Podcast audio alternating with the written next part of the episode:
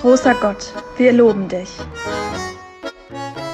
Ein Podcast aus der Reihe 60 Sekunden mit Gott.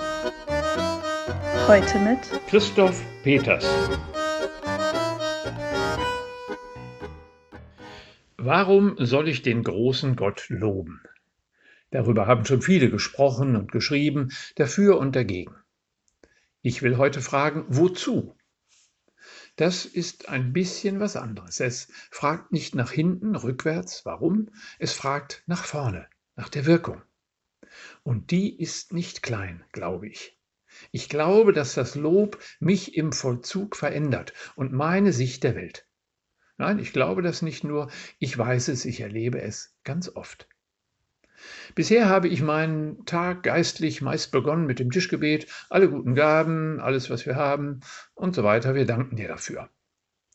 Ist ja nicht verkehrt, aber recht verzweckt. Und wenn es nichts zu essen gäbe, dann gäbe es auch keinen Dank für Gott.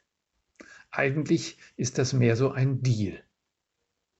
Heute beginne ich meist mit dem Lobpreis Gott des Himmels und der Erden, Vater, Sohn und Heiliger Geist.